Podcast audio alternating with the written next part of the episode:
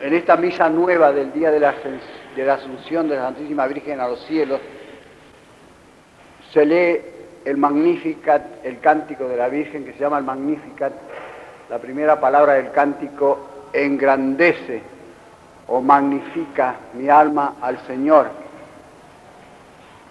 Y se alegra mi espíritu en Dios, mi salud, mi salud dador o mi salvador, porque miró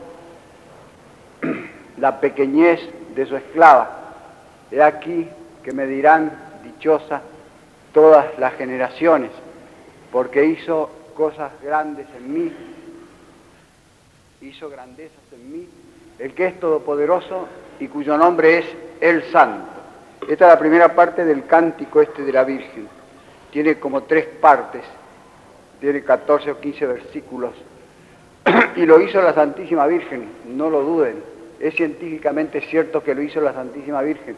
Y no lo hizo San Lucas, ni lo hizo, ni es, ni formaba parte del folclore hebreo, como dicen algunos hoy día, sino muchos, dicen hoy día, han inventado el midrash y el folclore, de manera que deshacen la Sagrada Escritura diciendo, no, esto no, no es verdad, es, es folclore, es folclore. ¿Cómo es posible que una muchacha de 16 años más o menos quizá analfabeta, haya compuesto un pequeño poemita exquisito en honor de Dios, donde hay siete o nueve alusiones a la Sagrada Escritura, a la Biblia, por lo tanto demuestran que la autora sabía toda la Biblia, o la había, la había oído por lo menos si la recordaba. Dice Harnack, profesor alemán, no, no la hizo la Virgen, lo hizo San Lucas. Pero resulta que eso puede ser, puede ser y fue así, porque hoy mismo, hoy día, una muchacha de 16 años o una mujercita cualquiera, tagala de Madagascar o kabila del norte de África, puede hacer lo mismo. Es decir, puede improvisar un canto, una especie de poema tosco, tosco para nosotros. para expresar su alegría o su tristeza o su temor o su entusiasmo con toda facilidad. Y son analfabetos, figúrese qué horror, analfabetos. No todavía no han tenido una campaña de, de desanalfabetización.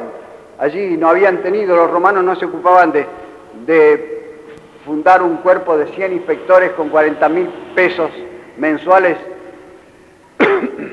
de sueldo con una directora que tiene 165 mil pesos mensuales de sueldo más que el presidente de la República, para desanalfabetizar a esa pobre gente que sin embargo sabía hacer tres cosas que no las puede hacer hoy día la señora Luz Vieira Méndez, que si las pudiera hacer a lo mejor le pagaban dos millones y medio de pesos mensuales. Es decir, eh, podían podían primeramente saber, tener en la memoria centenares de recitados como este, miles de versículos de la Biblia.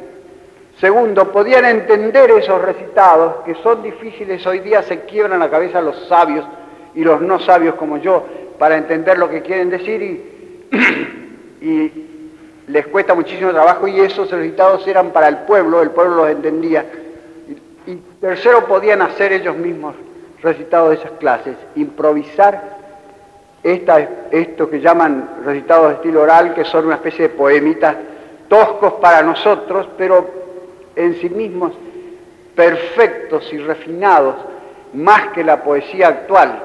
No podían mandar sonetos a la nación ni sacar premios literarios. Jesucristo no, no escribió ningún libro ni mandó a los concursos, al concurso de la Nación un soneto.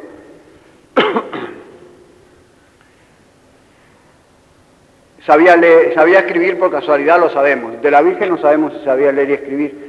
Posiblemente sabía leer y escribir porque desde los tres años dice la tradición que fue educada en el templo. Pero había muchísimos hebreos que no sabían leer y escribir y podían hacer esto mismo que hizo la Virgen en este momento.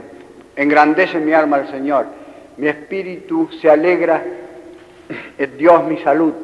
porque miró la bajeza de su esclava. Por eso me llamarán dichosa todas las generaciones, etcétera, etcétera. Porque hizo en mí cosas grandes el que es todopoderoso y cuyo nombre es el Santo. De manera que la Virgen aquí predijo que durante todas las generaciones, o sea, ya han pasado como 60 o 70 generaciones desde que ella dijo eso, que la alabarían en todo el mundo y la estamos alabando ahora en este momento nosotros aquí en una iglesia levantada en honor suyo y está cubierto el mundo de iglesias levantadas a la Santísima Virgen a la cual la honran casi como si fuese Dios. ¿Cómo lo supo ella entonces que iba a pasar eso? ¿Cómo supo lo que iba a pasar en el curso de los siglos hasta el fin del mundo? Por todas las generaciones, dice. dice Jarnaral, no, no, no, no lo hizo ella, lo hizo San Lucas. Muy bien, ¿cuándo lo hizo San Lucas? Lo hizo a mediados del siglo I, es decir, a, a unos pocos años después de la muerte de Jesucristo. Supongamos, aunque no lo aceptemos, pero supongamos que lo hizo San Lucas el cántico este del Magnificat, ¿cómo supo San Lucas que durante todas las generaciones, que en el siglo XX, en una iglesia de una ciudad que todavía no existía, un, un castellani, que ¿dónde estarían los castellanes en aquel tiempo? Iba a alabar a la Santísima Virgen y la iba a llamar feliz, bienaventurada, venturosa, elegida santa, como dice la palabra esa que usa el texto griego, que significa todas esas cosas. ¿Cómo sabía San Lucas eso? Es una profecía, es un milagro más grande que la resurrección de un muerto, dice San Agustín, porque es un milagro que podemos constatar nosotros ahora. La resurrección de los muertos la sabemos por, porque están en los evangelios, por testigos que lo, lo vieron y que lo escribieron allí, pero que eso se cumplió nosotros, lo sabemos porque lo estamos cumpliendo nosotros mismos. De manera que es una profecía de la Virgen acerca de su gloria, la gloria más grande que ninguna mujer ha tenido, ni Judith, que fue como una sombra de ella, de la cual se dice más o menos las mismas cosas, que sería alabada por todos los hombres. y ella dijo eso, esa alabanza suya humildemente, porque empezó por decir que era una esclava y que era baja, porque lo que dice, porque miró la humildad de su sierva, dicen las Biblias nuestras, la palabra humildad no significaba entonces una virtud, una gran virtud cristiana, significaba bajeza, pequeñez, ser pedestre, ser de baja extracción, como cuando nosotros decimos la gente humilde, decimos nosotros, no queremos decir que sea gente virtuosa, sino queremos decir que es gente de las capas inferiores de la sociedad, y eso significaba entre los paganos. De manera que ella empezó por humillarse y después dijo una cosa que era un hecho. El Espíritu Santo le reveló que eso, iba a pasar, que hasta el fin del mundo la iban a alabar a ella de santa. Santa María, Madre de Dios, de, de bendita, bendita, como le dijo Isabel, Santa Isabel, bendita tú entre las mujeres, entre todas las mujeres. Y después de eso, en la segunda parte, la Virgen predice otra cosa, predice el cambio que iba a ser el cristianismo en el mundo, es decir, que iba a ser el Mesías, el brazo de Dios, que ella llevaba consigo entonces, en ese momento, porque dijo, hará un esfuerzo con su brazo, Dios. Dispersará a los orgullosos de sus pensamientos, dispersará, dispersará los pensamientos de los orgullosos, a los potentes los bajará del trono y levantará a los pequeños, a los hambrientos los llenará de bienes y a los repletos los dejará vacíos. Es decir, el cambio que iba a traer el brazo de Dios, que así lo llama a Cristo, la Sagrada Escritura, el profeta Isaías dos veces, David una vez y muchos otros lugares le llaman el brazo de Dios en versículos que indudablemente tratan del Mesías. Y ella dijo, porque Dios hará grandes cosas, hará un gran esfuerzo, hará mm, cosas potentes con su brazo, es decir, por medio de su Hijo.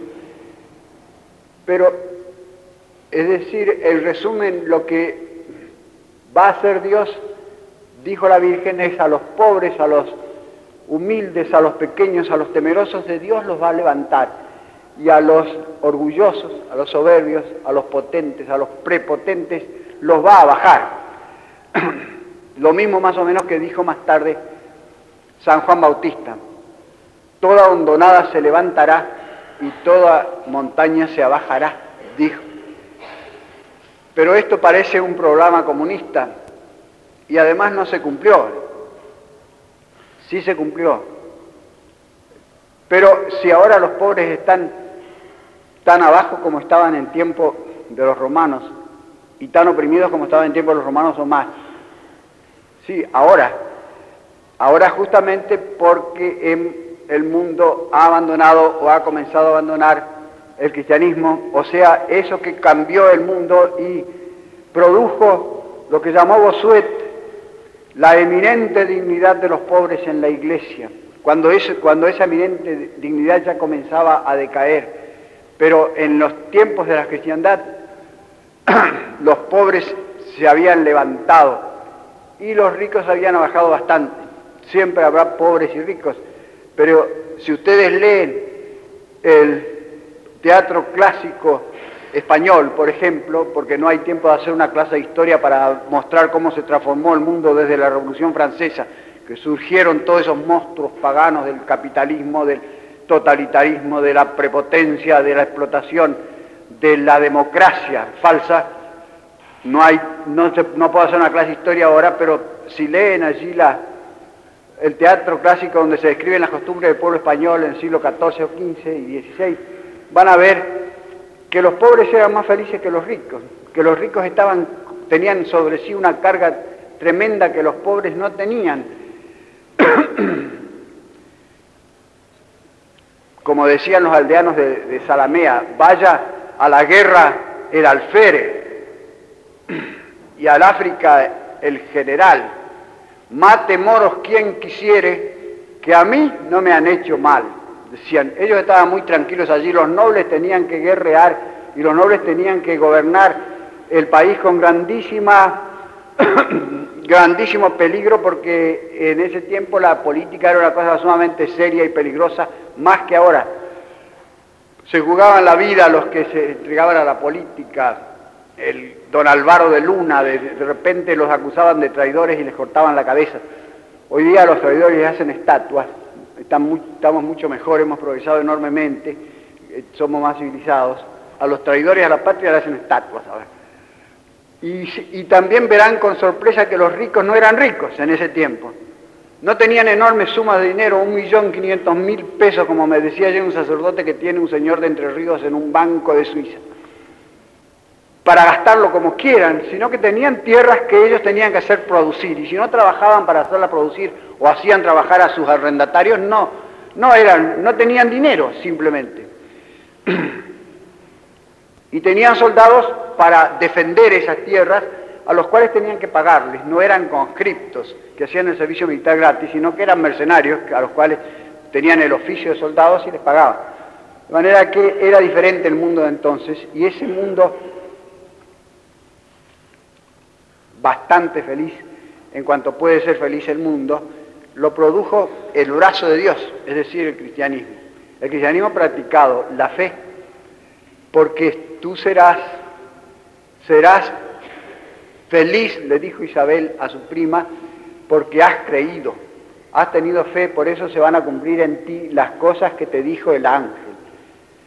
Y las cosas que le había dicho el ángel era que su hijo iba a heredar el trono de David, su padre. Es decir, iba a ser rey por mucho tiempo en el mundo y rey siempre, para siempre, en realidad, aunque por un tiempo se apagase o se nublase un poco su reyesía. Y la tercera parte de la, del Magnificat, voy a acabar pronto,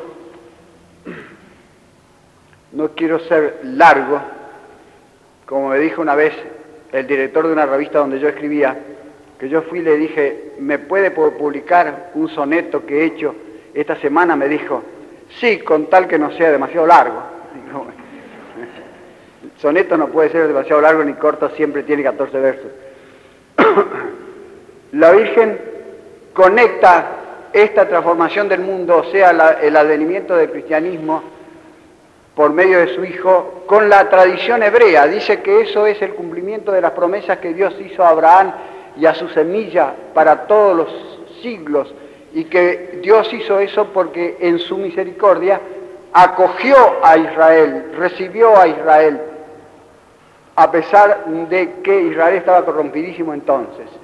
Sin embargo, lo perdonó a una parte de Israel, a la parte que podía ser perdonada, a la parte decente de los judíos, digamos. La Virgen conecta con, dice Abraham, a nuestro padre Abraham, Israel, y eso es el cristianismo. De manera que el cristianismo continúa simplemente las promesas de Abraham, padre de todos los creyentes, y continúa el Israel de Dios, y es actualmente el Israel de Dios. Y el otro Israel del tiempo de la Virgen, una parte de él, dejó de ser el Israel de Dios. Esa es la verdad. Porque no ha habido una serie de religiones que mueren y después sale otra religión más perfecta, como dice Toynbee, el gran Toynbee, el historiador, que dice que ha habido 21, 21 civilizaciones en el mundo, cada una con su religión propia, diversa de las otras, y que cuando eh, la religión decae, perece esa civilización, pero deja un huevo una semilla de la cual nace otra nueva religión más perfecta y otra nueva civilización más perfecta, y así va a seguir durante miles y millones de años, dice él, porque ha habido 21 civilizaciones y bien puede haber 21.000 más civilizaciones con, esa, con, esa, con ese sistema, siempre progresando. Ahora el cristianismo ya no existe más, dice él, dice Toynbee, ya se corrompió, decayó, pero ahora tiene que morir esta civilización que el cristianismo creó y tiene que nacer otra civilización más perfecta con otra religión más perfecta también, con un supercristianismo. No es así, ha habido una sola religión verdadera desde Adán hasta hoy, que, se ha ido desarrollando como un germen. Ha, ido, ha habido la religión de los patriarcas y la religión de, Abraham y la religión de Moisés y la religión de los profetas y la religión de, la, de Cristo hasta nuestros días. Y es la misma religión verdadera que se va desarrollando. De manera que no hagan caso cuando oigan decir, como se dice mucho hoy día, y yo me espanto de quien lo dice a veces, porque lo he oído de quien no debía oírse, que la religión judía y la religión cristiana son la misma. Dicen, o bien dicen que son dos religiones hermanas, que tienen que besarse, decía el otro día por radio un señor llamado Guillermo, Guillermo Martínez o Fernández Otaeta, que el macaneador más grande que yo he oído en mi vida, es una, una, una corona de todos los macaneadores del mundo, ese, que dijo que ahora ha llegado el tiempo que las religiones se abracen, no se abracen, se besen. Dice, y que el principal beso de todos tiene que ser entre la iglesia y los masones. Como dice un libro que escribió un señor Totón, Tontón Nagui, un húngaro, que se llama Jesuitas y Masones, el cual está perfectamente demente ahora, como me dicen, es un demente, que fue jesuita y se hizo masón. Según ese libro, tiene que besarse la masonería de la iglesia. Y también, por, supuesto, el judaísmo del cual nació la masonería, el judaísmo actual tiene que besarse con la iglesia. Por eso están haciendo una fuerza terrible los judíos para que el concilio diga que los judíos no mataron a Jesucristo, que el concilio vaticano declare que los judíos no mataron a Jesucristo. Así se puede dar el beso. Nosotros le damos el beso del perdón a los judíos no porque no hayan matado a Jesucristo, sino porque Jesucristo en la cruz les perdonó. Dijo, perdónalos porque no saben lo que hacen. Y si Cristo, que era el principal ofendido, les perdonó, nosotros también les perdonamos. Pero hay, para perdonar algo tiene que haber una culpa. Si no, no se puede perdonar. Por lo tanto, eh, tienen que reconocer que mataron a Cristo. Y después los cristianos, o antes o cuando sea, les perdonamos. Pero perdón significa culpa, implica culpa. Pero si decimos que no tuvieron ninguna culpa, entonces no hay perdón ninguno. Son ellos los que nos van a besar a nosotros y van a judaizar el cristianismo como quisieran hacerlo. Pero son una religión diversa. Lo, que había de bueno en la religión de Moisés entró en el cristianismo, fue asimilado por el cristianismo y continuó. Es decir, la creencia en un solo Dios, los diez mandamientos, la creencia en la creación del mundo, en la vida futura, todas esas cosas que pertenecen a la religión eterna, entraron al cristianismo, continuaron en el cristianismo y fueron custodiadas hasta hoy por el cristianismo, en medio de una, de una balumba, de un torbellino de herejías. Y esta religión de los judíos actuales es una herejía, es farisaica, es un fariseísmo, son los fariseos los que continuaron la religión cuando nació el cristianismo, continuaron a su manera, hicieron un nuevo libro sagrado, el cual respetan y siguen mucho más que a la Biblia, que se llama el Talmud o el Talmud, que es, son comentarios a la Biblia de todos los rabinos desde antes de Jesucristo hasta ahora, que es un libro que les da a ellos la norma de conducta, tiene la liturgia y la moral, por lo tanto lo más importante. La Biblia ellos lo leen ahora como se lee una novela y creen que es una especie de novela, pero el Talmud es lo que obedecen.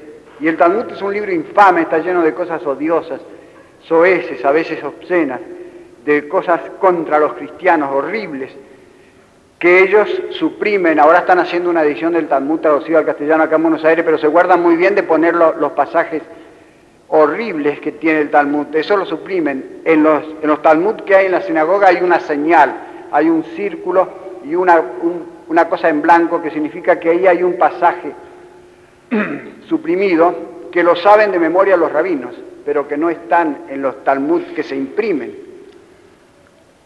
Y eso, los cristianos no son tan sonsos que no se hayan enterado de todos esos pasajes terribles que hay en el Talmud contra el cristianismo y, que, a veces soeces obscenos, normas de conducta obscenas que, que, dan, que da el Talmud. De manera que es otra religión enteramente diferente y contraria, y la más contraria y enemiga que existe del cristianismo y que ha existido y que puede existir es el judaísmo ahora. Besos. El beso del perdón si ellos se arrepienten, y si no, no. Si no, nada de besos, como decía el otaeta ese.